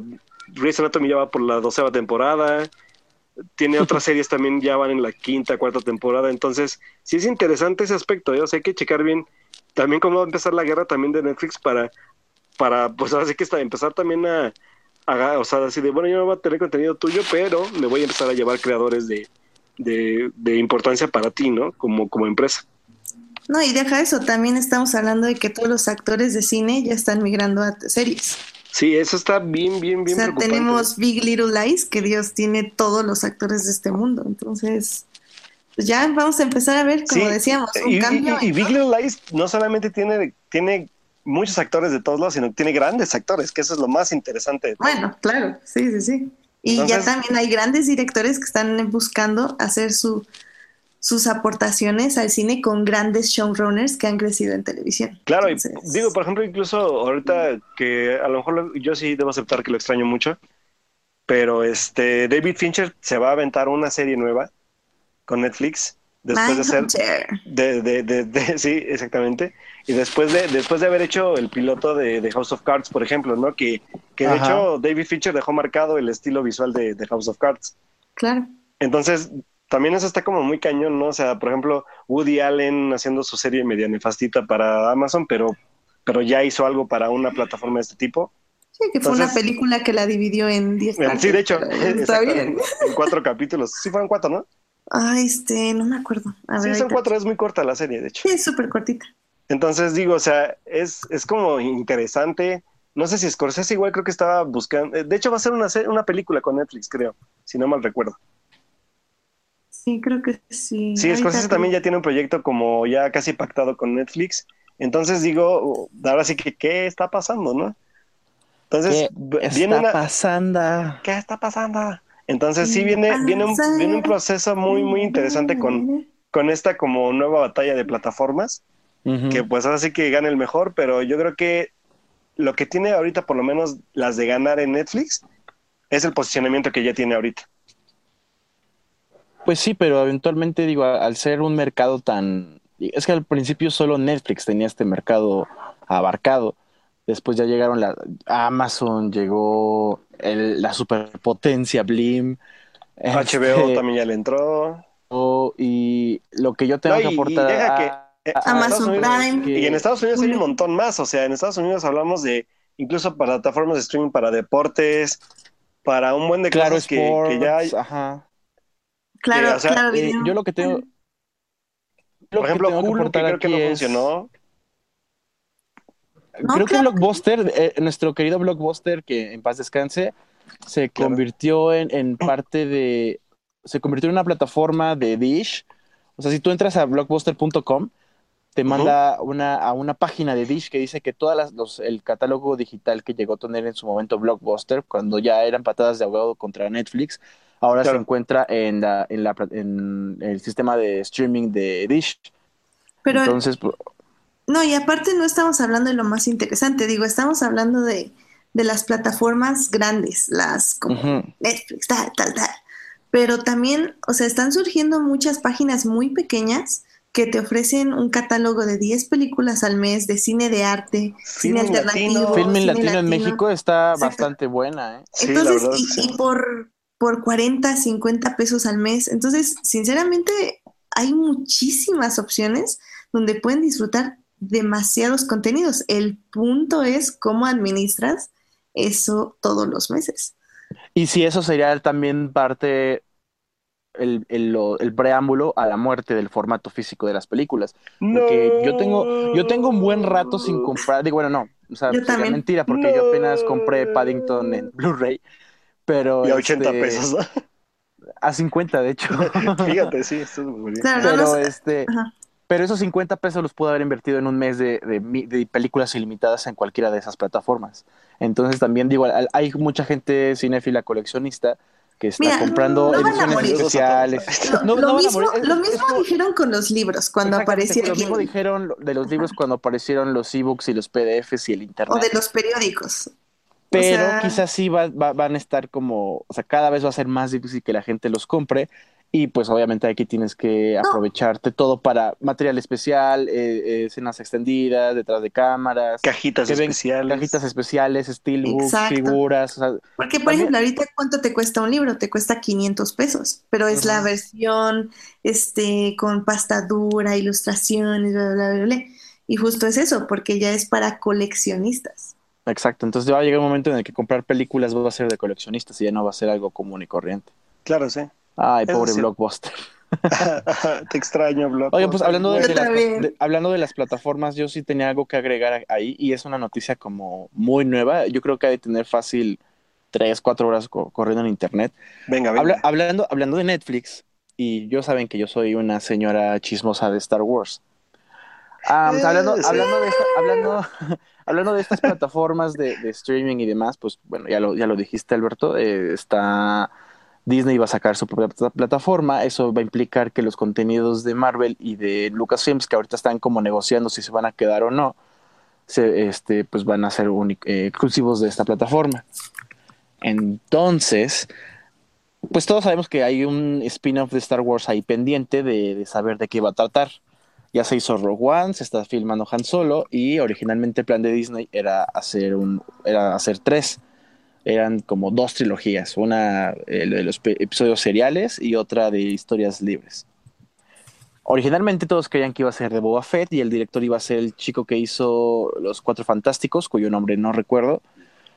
Ujú. Y pues, al final la cancelaron cinco segundos antes de, de anunciarla, y esto es en serio. La cancelaron cinco segundos antes de anunciarla en, un, en, un, en el D23 del año pasado. Después se decía que estaban negociando el ya esperado spin-off de las historias de Obi-Wan durante su exilio en Tatooine. Pero pues Iwan McGregor no ha confirmado nada y todo ha sido como rumores, ¿no? Es algo que todos quieren, es un secreto a voces que todo el mundo quisiera ver esa película. Y recientemente se dijo que quizás el tercer spin-off de... Ay, mi perro se subió a la cama. Eh, perdón. Que el spin-off de, de, Star Wars, el tercero, iría producido mitad Lucasfilms y la otra mitad, mitad Pixar Animation Studios. Entonces que sería una película animada para, eh, hecha por Pixar con, eh, pues como con una curaduría, por así decirlo, de Lucasfilms. Y pues mano con el calendario que apenas sacó Pixar de sus próximos estrenos, que tienen dos estrenos sin título y sin confirmar para el 2020 y 2022, me tienen- creo que eran las fechas. Entonces, pues ese sería un, un madrazo hacer unas películas animadas de, de, Star Wars, spin-offs, que sean canon, ya de la mano de estudios Pixar. Eso es, eso es por un lado. Y por el otro, decían que sí podrían haber más eh, spin-offs em, de Star Wars, pero en series, y que serían exclusivos de la nueva plataforma de streaming de Netflix. Y lo, el rumor más grande es que se van a basar en el, para los que conocen el viejo canon, en la antigua república, todo, lo- o sea, como mil años antes de, de ver episodio 1, 2 y 3, Claro. que van a, van a retomar esos momentos eh, de la historia de Star Wars y lo iban a empezar a hacer canon, obviamente con variaciones en la historia, con diferentes personajes diferentes, porque pues ya no, no es lo mismo, pero que querían hacer una, valga la redundancia, una serie de series que estuvieran eh, basadas en ese tiempo y espacio de la galaxia y que iban a Uh. ser animadas e iban a ser exclusivas de la plataforma de Disney. Ya ni siquiera eh, se, pensa, se piensa en, en que terminen pasándolas por Disney XD como, como lo hicieron con Como Forces of Rebels. Destiny, ajá, como con Rebels, sino que ahora vas a tener que pagar tus 190 y tantos pesitos o lo que vaya a costar la plataforma de Disney para poder saber qué, qué sucedió oficialmente en una galaxia muy, muy lejana hace mucho más tiempo. Y aquí es Entonces, donde suena padre. la caja registradora. Aquí es donde suena la caja registradora, porque pues, obviamente los nerds vamos a... ¡Ay, qué bonito perro! Los, este, los nerds vamos a pagar pues la- la- lo, lo de la plataforma y vamos a ver lo de la serie. Y si Pixar hace una película spin-off de Star Wars también, vamos a estar ahí en la sala infantil de Cinepolis viendo la película. Pues no sé, yo no, yo no sé si es la mejor idea hacer un spin-off animado ir haciendo más películas live actions y también, por otro lado, hacer spin-offs animados, pero no de la mano de Pixar. Siento que Lucasfilms da como para que ellos tengan su propia rama de animación. De animación, claro. Ajá, y puedan hacer sus Eso cosillas. está interesante. Pero- sí, está chido. Yo lo, lo acabo de leer hace. En lo que ustedes hablaban de Your Name, yo estaba como buscando otra vez la nota porque sí no, no la encontraba y la había leído muy escuetamente. Pero está, está padre, está interesante. O sea, igual y es como. interesante eso, ¿eh? Y pues ya sabes, caja registradora, ratón Miguelito y Claro, demás cosillas que nos quieren sacar estos. Esos mondrigos de Disney. Sí. No, y, y, y, y wow, yo, yo aplaudo porque al final de cuentas, pues obviamente eso venía dentro del paquete, ¿no? O sea, hacer dinero a como pudieras. Solo espero que, que sean decisiones, obviamente va a haber decisiones malas porque así va a pasar como cualquier negocio, pero creo que al final Han de cuentas, como, no, como nos... con Han Solo. Que por ¿Cómo? cierto, Edgar Pérez nos preguntó cómo va lo de Han Solo, por si tienen chismes nuevos de eso. ¿Cómo va lo de Pues Han solamente Solo? que, pues solamente que, que Ron Howard ya está metiendo su cuchara, que ahí van. Los actores. Este Woody Harrelson dijo que le gustaba mucho la, la visión que le estaba metiendo Ron Howard. Y este Donald Glover que está haciendo a Lando Calrissian dice que al principio se sintió extraño y que se sigue sintiendo extraño porque es como ser un, un hijo de, de matrimonios separados. Y también mencionó que al principio fue incómodo porque al llegar otro director, siente que él como actor lo está decepcionando porque nunca fue su primera opción para, para, hacer, para el personaje. O sea, que llegas ya a un trabajo ya hecho por alguien más y que quizá Ron Howard hubiera puesto a otro actor en el papel que tú estás dando. Entonces, que aunque des el 100% de tu actuación, quizá él, él se siente como eh, presionado o defraudado de que quizá no es lo que Ron Howard hubiera querido para el personaje y pues eso lo mete mucha presión.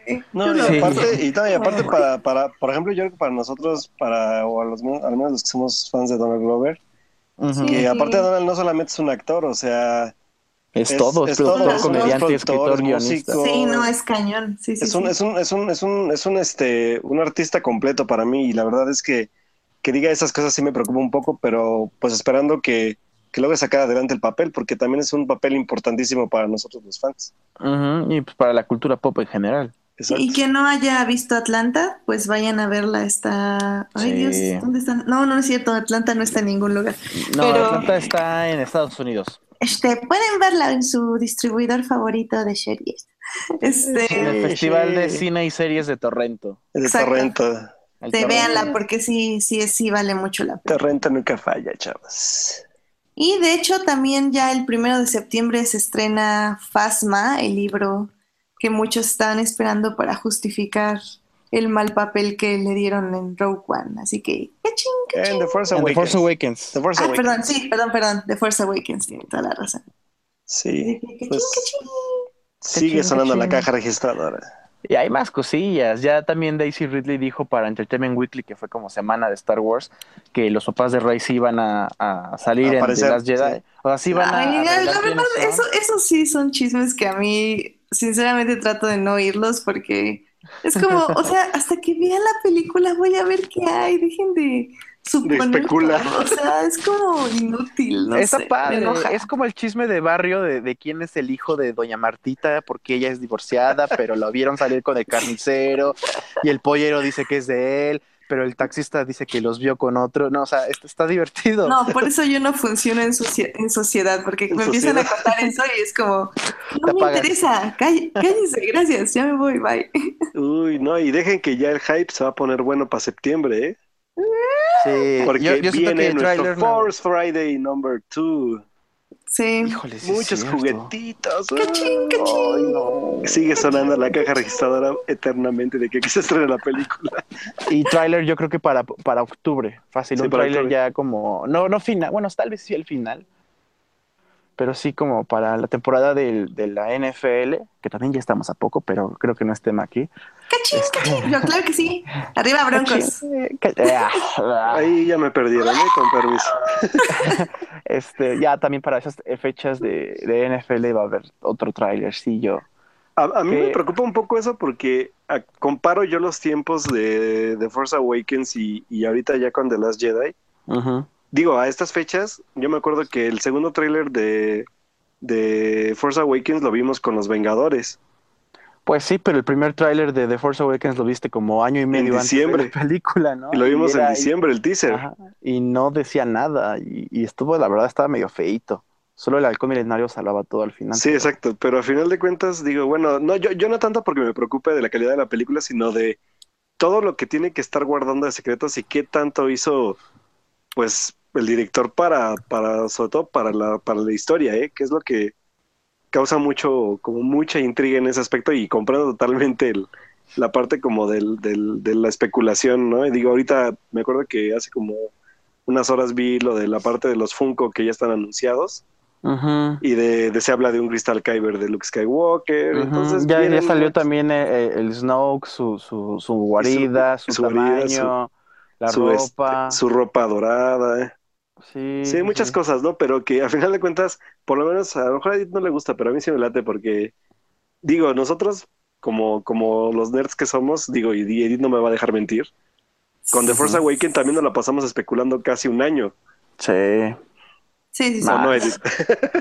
Eh, sí, o sea, digo, no sé, es que a mí me estresa mucho especular de Star Wars. Ay, a mí creo también. Que, creo que la, me falta. la última vez que especulé le atiné como en un 75%. Sí, de hecho. Sí, Y fue que extraño. sí, eso, eso es como el problema que siento yo. Aparte de que, como yo apenas estoy como entrando, eh, eh, como todavía me falta como mucha información, entonces, digo, ahorita literal acabo de empezar a leer la novelización de A New Hope, entonces apenas voy como en esa época. Entonces, pues, Mm, denme chance, Bebé. ya sé. Bueno, hay que esperar, Edith. Em, hablando de trailers, este Alberto quería hablar del trailer de la nueva película de Aronofsky. Oigan, Llamada- chavos, chavos, chavos, yo me tengo que despedir. Eh, nos Eh, faltan no. 10 minutitos. ¿Nos esperas? Espéranos. No nos hablamos No, no puedo. Tengo Bueno. una cita con mi perro. Ah, vale. Está bien, pues aquí Ah, cerramos. ay. Sí, este, nos estamos escuchando en la, en la siguiente. Va que va. Perfecto. Nos vemos el lunes entonces. El lunes, El lunes. sin falla. El lunes con más chismes de Star Espero Wars, por que, favor. espero que Melvin, espero que Melvin cumpla con su promesa de ver Emoji Movie y nos tenga una crítica larga y profunda de, de esta joya cinematográfica. Seguramente eso fue, por eso no, por eso no estuvo el día de hoy, pero Sí, de hecho nos dijo que iba a salir corriendo a ver Emoji Movie para, para tener todo una semana de preparación para la película. Exacto. Exacto. Exacto. De análisis cinematográfico. súper. Sale, síganle chavos. Sale. Bye bye. Adiós. Adiós. Pues bueno, cerramos con el tráiler de Mother. Eh, y unas tres noticias rápidas. Vientos. Pues bueno, no han visto el tráiler de Mother, es la nueva película de Aronof, de Darren Aronofsky, a quien muchos recordarán por el Black, por el Cisne Negro, Black Swan, o también este Requiem por un sueño. Requiem por un sueño, que es como, como el- la película de culto de Wrestler, que a lo mejor casi nadie recuerda. El, Pero bueno, la- la- el árbol, no, la fuente de la vida, ¿cómo era? El árbol, ese es el árbol de la vida. Sí, No, el el, árbol. ar- el árbol de la vida es la de Malik. Ah, no, sí, es de Fountain, sí, cierto, es la fuente de la vida. Sí, es de sí, Fountain. Ajá, exacto. The Fountain. Ay, o sea, Aronofsky ya, Pi, por ejemplo. Dios, Aronofsky, Dios, por favor. Sí, la verdad es que creo que a varios nos emociona el regreso de Aronofsky después de... ¿Desde cuándo no lo vemos? ¿Desde Black Swan? Eh, sí, a ver, Guau. ahorita te, te busco. Este es un gran tiempo, o sea, sí, sí, tardamos Muchísimo bastante. tiempo. Sí, ¿a poco fue Black Swan la última? A ver, dame dos segundos. Porque sí, sí. Fue... No, no, no, te olvidaste de Noé en el 2014. Ah, ¿es de, es de Aronofsky? Sí, creo que sí, Guau, no recordaba eso. pero no la recordemos mejor. Creo que la que sí, no la recordamos, creo que es la única que sí decimos que no la dejamos pasar, por favor. Sí, no. Ni porque Emma Watson, ni porque Russell Crowe. Ay, Emma Watson, Dios, qué horror con esa mujer. Ay, Bueno, Pues sí, bueno. sigamos. Pues sigamos, creo que, bueno, el, el de, bueno, presentaron el tráiler de Mother ya que tiene una semana, ¿no? Sí, como más o menos una semana. Tiene una semana que vimos este tráiler y la verdad es que, pues, Aronofsky regresa, a- ahora sí que como logré leer en muchos timelines, en muchos comentarios, a sus mafufadas y la verdad es que yo estoy muy feliz de que regrese ese tipo de mafufadas. Aronofsky nos presenta otra vez un thriller psicológico en donde tenemos a una pareja que vive en una muy, muy, muy, muy, muy, muy misteriosa casa. Y pues estos dos actores son Javier Bardem y la, la gran Jennifer Lawrence, que también ahora es pareja del director. Chisme que estuvimos platicando hace unos dos podcasts, por si lo quieren escuchar, lo pueden escuchar ahí. Y bueno, la película trata sobre esta pareja y la llegada de dos nuevos vecinos. ¿Les suena la, la trama? ¿Les suena a Polanski, por ejemplo. Ah, digo, es que yo no vi el tráiler, pero Bueno. suena interesante. A lo mejor ahorita Edith me, me va a medio matar, pero No, no, viene, viene. Eh, tú la verdad es que el tráiler muestra como toda esta parte como del suspenso, como, como que va a cargar el personaje de Jennifer Lawrence en el aspecto psicológico. Muy, muy, muy, muy similar al bebé de Rosemary. Es una pel- es un, es un nice. Muy bien. Es un, es un thriller que, que emula mucho a lo que hizo Polanski con, con, con el bebé de Rosemary. Es muy interesante, de hecho, Oh, Porque- qué emoción.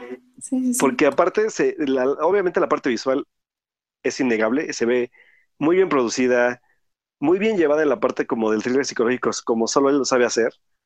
Y que a pesar de que son solo glimpses de, de, de, obviamente, de la parte como de que va de la tranquilidad al suspenso y al terror, hay algo que me llamó mucho la atención del tráiler y que es la aparición de Michelle Pfeiffer. Por Órale. favor, Michelle Pfeiffer ahí. Un ya, ya a lo mejor no confío mucho en Jennifer Lawrence porque Jennifer Lawrence creo que es una actriz que está un poco sobrevalorada a mi parecer. Mm, Creo que te puede dar algo bueno, pero también puede hacer algo como muy malo. O sí, sea, creo yo que creo que la yo me reservo, me, me reservo mis expectativas hasta ver la película, pero al menos con Michelle Pfeiffer y con Javier Bardem, yo ya estoy bastante expectante de lo que vaya a hacer Mother y de lo que vaya a lograr Aronofsky con un con un nueva for- una nueva forma de tratar un thriller psicológico del cual sí se nota mucha inspiración en, una de las obras maestras de Polanski. Y que la verdad es que, te digo, visualmente, actoralmente y en el aspecto del, tema, se ve muy, muy, muy, muy antojable la película, que yo creo que la, la vamos a estar viendo, creo que es por fines de año, y que posiblemente vaya a llegar, según la- lo, que ha ido, pu- lo que ha ido publicando este, la página oficial del Festival de Cine de Morelia, que muy probablemente se vaya a ver ahí, No. tanto esa como la nueva de Del Toro, así que hay que estar bien Vamos a pendientes. Morelia. Oh, oh. Oh, oh, oh, oh. Sí, porque que va, va- va a haber muy buen, muy buen, muy buena selección en esa parte. Entonces, este, si llegamos a ir a Morelia, que esperemos que sí, ya estaremos platicando de eso y obviamente pues va a empezar a ver desde octubre ya va a haber comentarios de las películas, sobre todo de Mother, ¿no? Que, que es que yo creo que los fans de Aronofsky la esperamos bastante. Entonces, pues vamos a ver qué, vamos a ver, sí, vamos, vamos. padre. Entonces vamos a ver qué tal, ¿no? Y qué tal es la recepción de la película y que obviamente yo creo que se va a empezar a presentar también en festivales previamente, pero bueno, yo creo que los fuertes pues van a ser lo, lo, lo que llegue, lo que llegue a pasar en Morelia, ¿no? Pero sí, yo creo que Mother es una película que promete, es una película que se ve muy, muy bien visualmente, muy bien en la trama, espero que Aronofsky no la vaya a regar por piedad, sobre todo por la parte que te digo que me preocupa esto de, de, de la elección de, Jennifer Lawrence como la actriz principal, pero bueno. Esperemos que la, la, la haya sabido dirigir, como, como lo hizo con Natalie Portman, por ejemplo. Y pues bueno, pues solamente esperarla y, y mucha, mucha emoción de, este, de esta nueva película del director. Sí, definitivamente Aronofsky sabe hacer muy bien sus thrillers psicológicos. Entonces, si lo que estás diciendo va como por ahí, yo creo que va a estar muy bien hecho. Em, Sí. Uh, Entonces, bueno, pues rápido, nada más antes de cerrar unas rápidas noticias de series, porque Yes. tuvimos mucho, este, muchos fandoms estuvieron explotando estas semanas. Para empezar, se renovó Glow eh, la- para la segunda temporada, que es una serie de Netflix. Cierto. Sí, sí, sí. Eh, por si no la pudieron ver, véanla, son eh, 12 capítulos de 20 minutos cada uno, si no mal recuerdo. Es súper rápida, es acerca de unas luchadoras eh, de lucha libre, valga la redundancia. Y pues es un interesante drama eh, con personajes que comúnmente no vemos, personajes femeninos que comúnmente no vemos en series, además de ser una comedia. Entonces está muy, muy interesante. También tuvimos eh, noticias de Hannibal Season 4, por favor. Wow, sí, eso, eso sí fue. Yo dije, Edith ahorita debe estar gritando de alegría. Sí, no, yo estaba llorando. porque, digo, está- estaría súper interesante y, y, y sobre todo por, por, por la fanbase que dejó, ¿eh? tiene muchos fans. eh, para que ser claros, o sea, todavía no se confirma la cuarta temporada, pero eh, Brian Führer, el showrunner de Hannibal, tenía un trato con la televisora que era que eh, pasado dos años ya podía él empezar a vender su serie a otros lugares. Entonces ya pasaron dos años del, anterior, de la tercer del final de la tercera temporada. Entonces ya el showrunner, los productores y todos ellos ya pueden empezar a hablar con otras cadenas como Netflix, Amazon, etc. Que ahorita creo que por el tono Amazon debería estar como más así que Amazon es como el, como el bueno.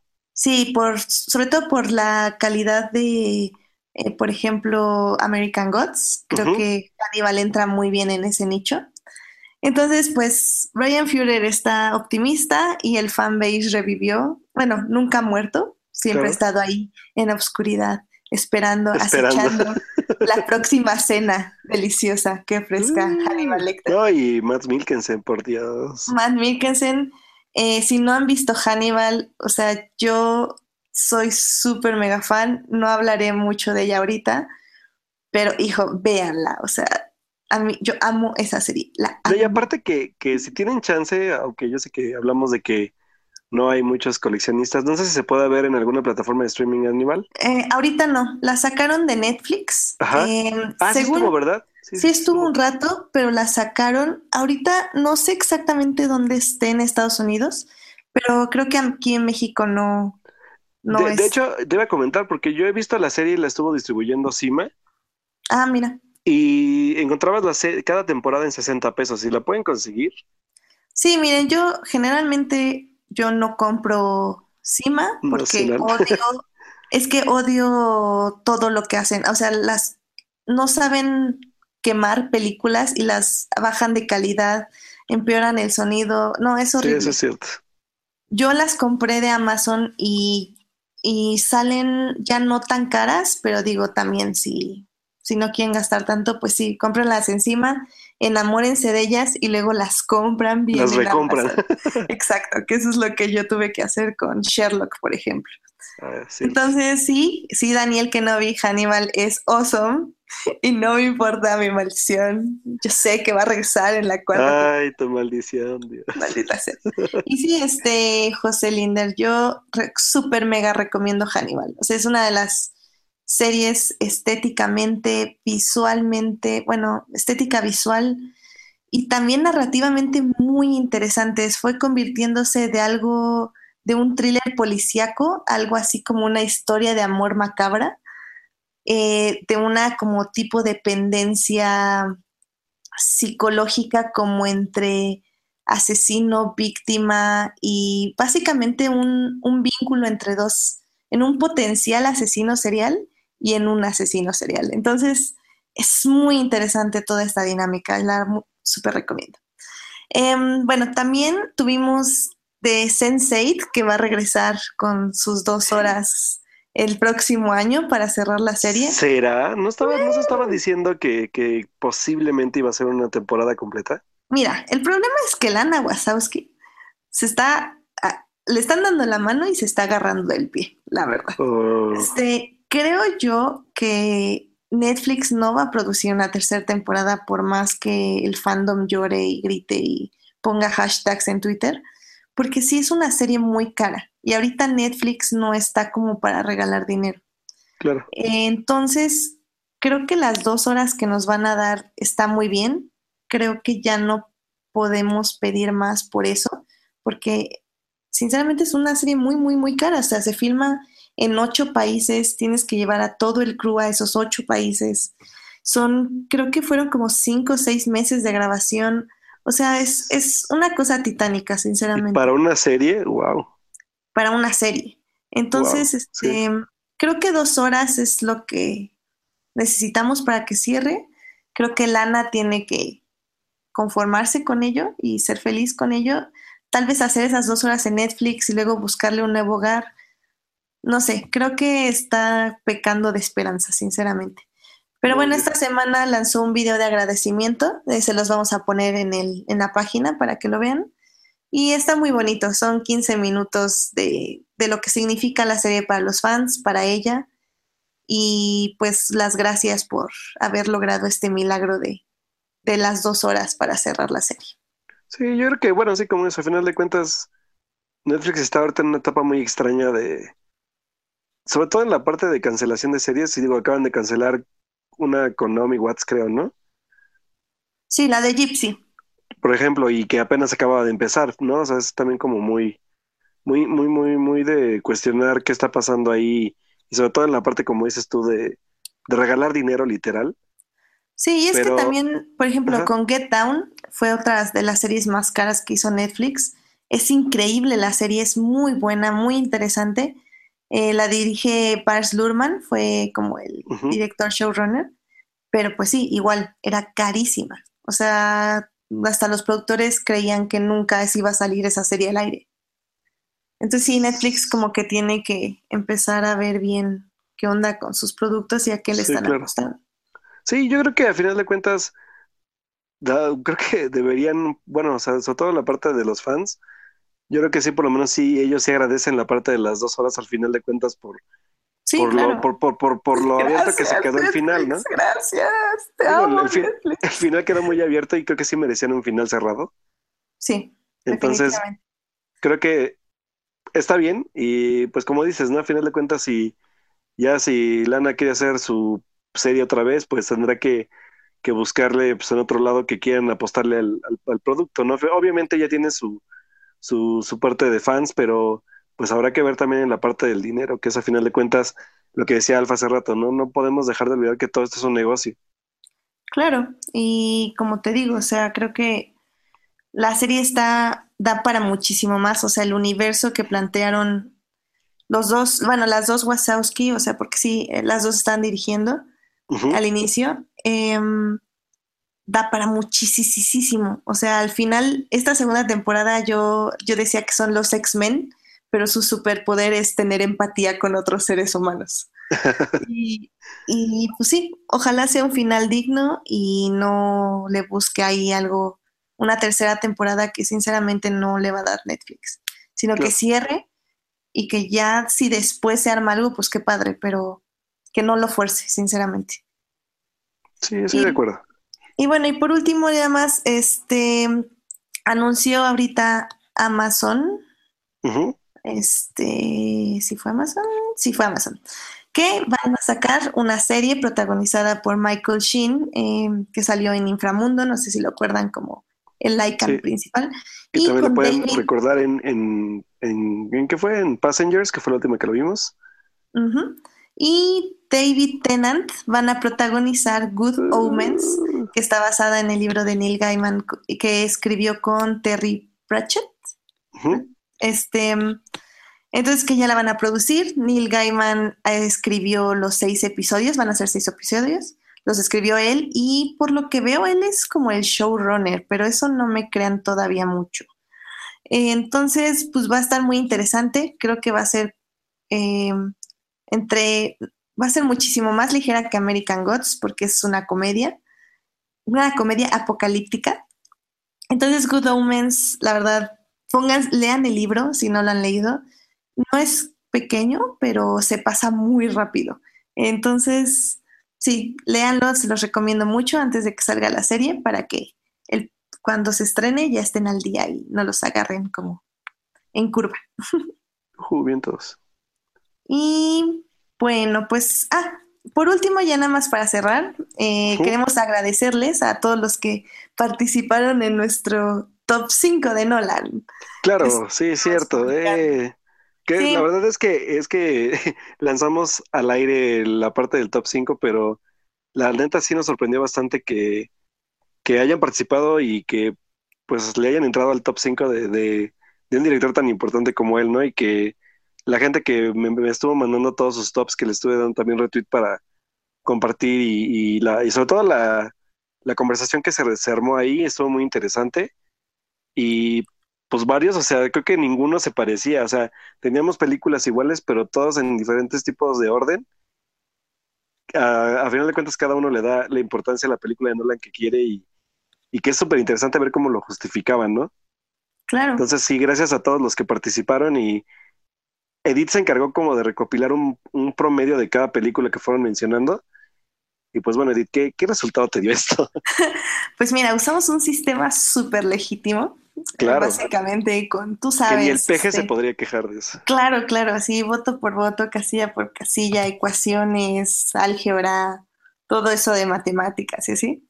Y pues bueno, Claro. finalmente en quinto lugar quedó Dunkerque. En Wow. Cuarto quedó The Prestige.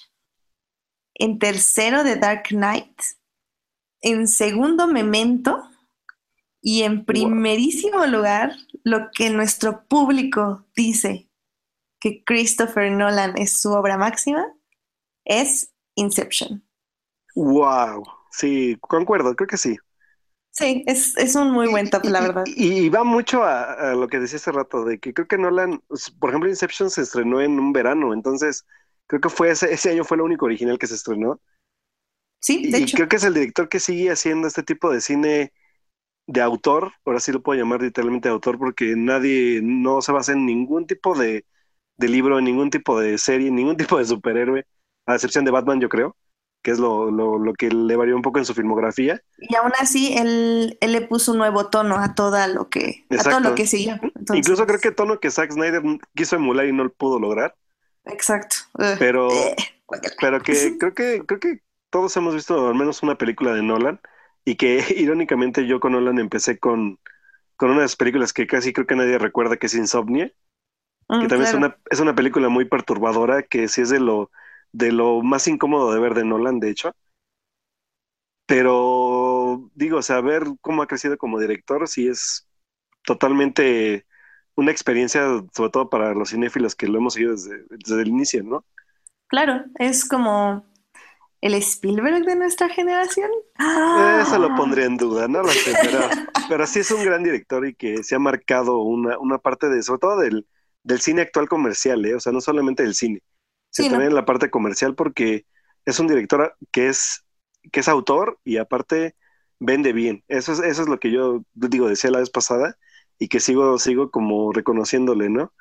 Taquilla, taquilla, a lo mejor no gran taquilla, a excepción yo creo que de, que de las Sí. Batman, pero que sí genera... también debió haber tenido buena taquilla, creo yo. Sí, creo que sí tuvo buena taquilla. No estuvo en lugares así como muy altos, pero sí alcanzó a estar manteniéndose en, creo que en unas, unos cuatro o tres semanas en, en top de Estados Unidos. Ujú.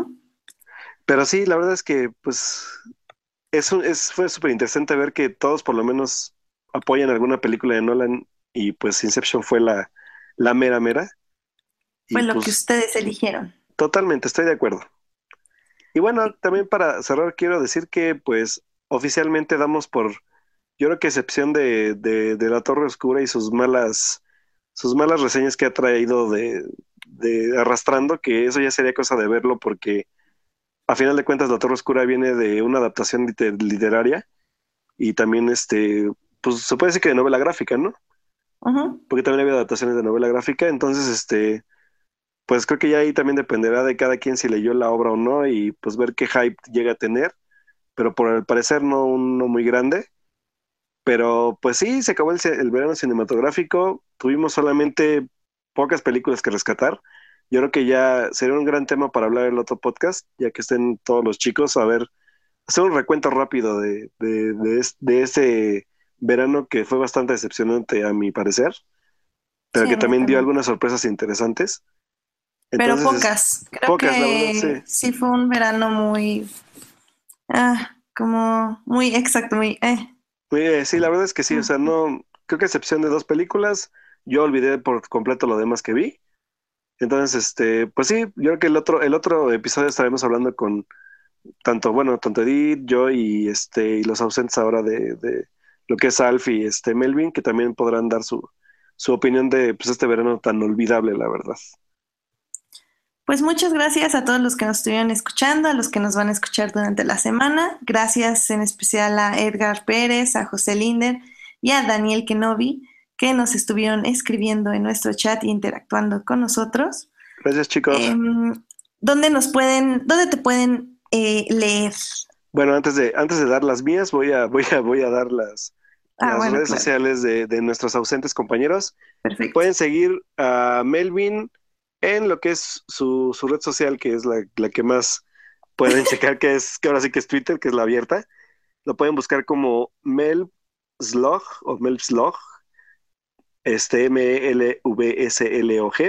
Y ahí también pueden pues chatear con Melvin. Melvin le entra todo de temas de cómics, de cine, de series y demás. Fan de DC. fan de DC, sobre todo. Y, más bien yo creo que de, todo lo de superhéroes. Y pues también a lo que es Alf, que se, fue hace, hace unos ratos porque ya no podía con su alma. Pueden encontrar a, Alf, ya, ya lo obligamos a cambiar de hecho su nombre. porque no, no sabíamos si era Alfonso, si era Alonso, pero bueno, a, a nuestro querido Alf Noriega lo pueden encontrar así, eh, en Twitter como Alf Noriega F. Eso pasa cuando dejan sus avatars, digo, bueno, los nombres de sus avatars en todas sus redes sociales, gente. Claro. Pongan en una red su nombre verdadero, por favor. Eso es un consejo de vida. Por piedad. Pero bueno, a Alf lo pueden seguir como Alf Noriega F en Twitter. Y si quieren saber sobre todo de chismes de Star Wars, él se avienta por lo menos cada semana alguna noticia de relevancia para el universo Star Wars. Así que síguenlo, por favor. Y obviamente también algunas notas, porque acuérdense que Alf también este, pues está trabajando ahorita con, con la parte editorial Televisa, con Smash, y también trae temas como de, de chismes de, de todo lo que pasa en cine, en series. Entonces también no dejen de escucharnos por eso, sobre todo porque él nos trae las exclusivas. Y bueno, pues a mí me pueden seguir en Alberto Molina, M-O-L-I-N-A, con doble O Molina. En Twitter ahí podemos estar comenzando igual de cine, de series, de libros, de cómics, de todo lo que se les ocurra hablar conmigo. Ahí pueden, pueden checar la red social. Y este, pues nos estamos viendo en el próximo episodio. Y Edith, ¿cuáles son tus redes? Mis redes es HT Idea. Ahí pueden igual, eh, voy a estar probando ahorita una aplicación llamada Anchor, donde les voy a dar como reseñas breves en audio de series y libros que estoy leyendo y a veces de películas, pero ya saben, aquí me dedico más a series y a libros. Eh, también me pueden leer en Extraordinaire y voy a estar haciendo mis recaps de Game of Thrones en Adictio Visual. Eh, también en nuestra página de Fortnite pueden leer nuestras publicaciones, tanto las mías como las de Alberto, como las de este Alf. Y este, ahí les voy a poner como links de los trailers de que hablamos y del agradecimiento de Sensei y las de, la noticia de Hannibal. Eh, un poco nuestra página sirve como para complementar nuestro podcast, así que cuando la publique, no, no duden en pasar por ahí para ver qué datos extras pusimos. Claro, y pues sobre todo para complementar la información y que estén enterados totalmente de lo que hablamos aquí para que vean que no nos lo sacamos de la manga. Exacto, y aparte que pues hablamos poquito porque queremos que el programa no dure tanto para no aburrirlos, pero pueden profundizar un poco más en cada tema de los que hablamos en, ya los enlaces que deja, dejamos en el, en el blog. Y pues bueno, con la promesa de que ya esperemos que de esta semana no pase que ya puedan tener ya todos los podcasts en audio para que pues nos escuchen si van en el coche, si van en su, si van rumbo a su trabajo, si van de regreso si van a algún lado y están aburridos, poner, aunque sea un rato, pues el podcast y obviamente si lo llegan a escuchar después, ahorita aunque sea en YouTube, pues que nos también nos dejen sus comentarios, ¿eh? No importa si es en la noche, madrugada, nosotros los estaremos respondiendo y pues obviamente también generar conversación sobre ello. Pues muchas gracias por escucharnos, que tengan una gran semana y nos vemos el próximo lunes. Bye.